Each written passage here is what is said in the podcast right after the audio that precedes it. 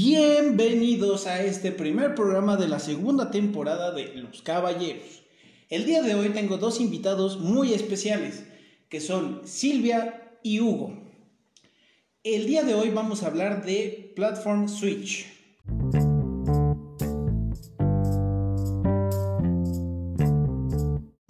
Y ahora, Hugo nos va a hacer el favor de explicarnos qué es la definición de Platform Switch. Adelante, Hugo, vamos contigo.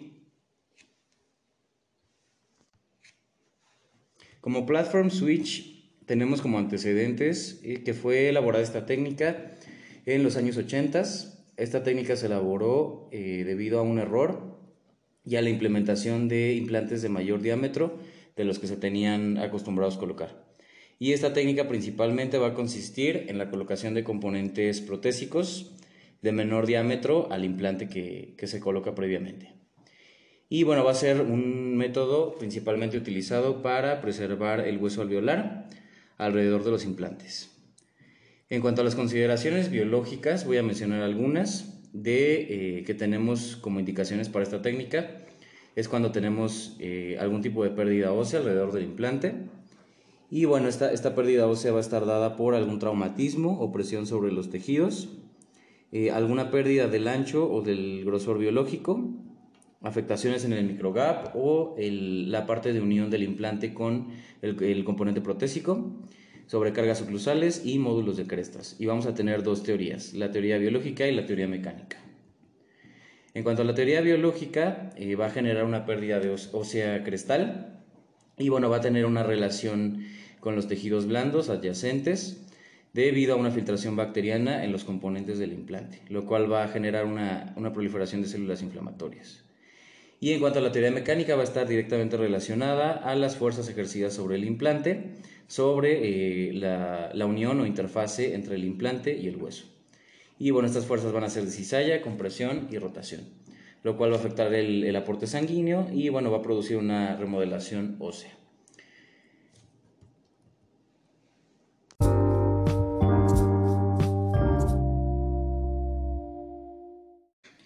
Interesante, Hugo. Gracias por explicarnos esa parte de la definición.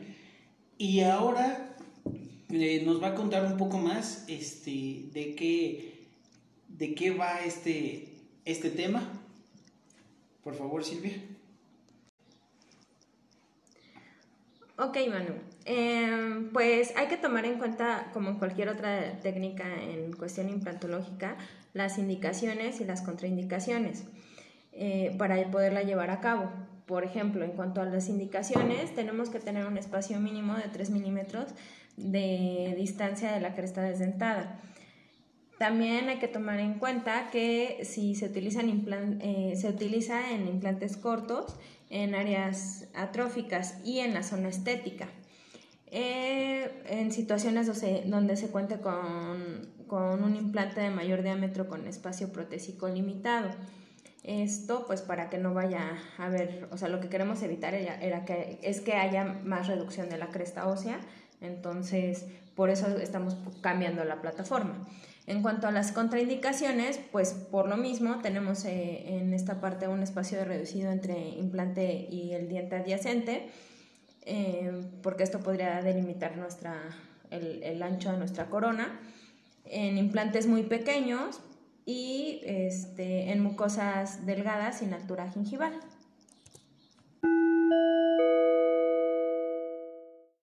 Muchas gracias Silvia por esas indicaciones y contraindicaciones.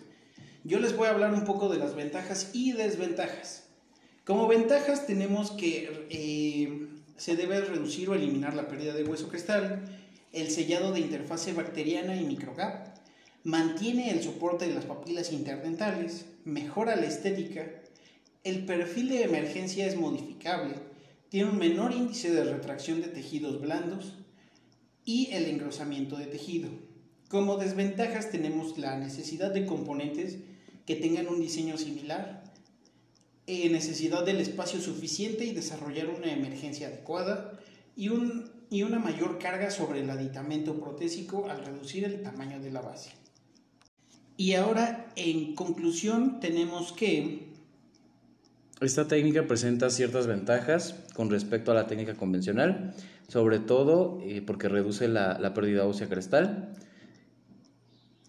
También hay que considerar los resultados estéticos que podemos tener con esta técnica, ya que al cambiar la plataforma podemos obtener un mejor perfil de emergencia en, en, la, en el área a tratar así como también reducir el riesgo de perimplantitis, ya que al tener una mejor conformación de dicho perfil, pues hay menos filtración de bacterias, lo cual también nos lleva a lo que comentó Hugo de la pérdida, de reducir la pérdida ósea.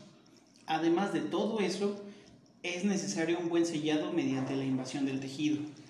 Y eso nos va a llevar a aumentar el pronóstico a largo plazo, lo cual va a ser muy importante este, en la vida de este, de esta plataforma.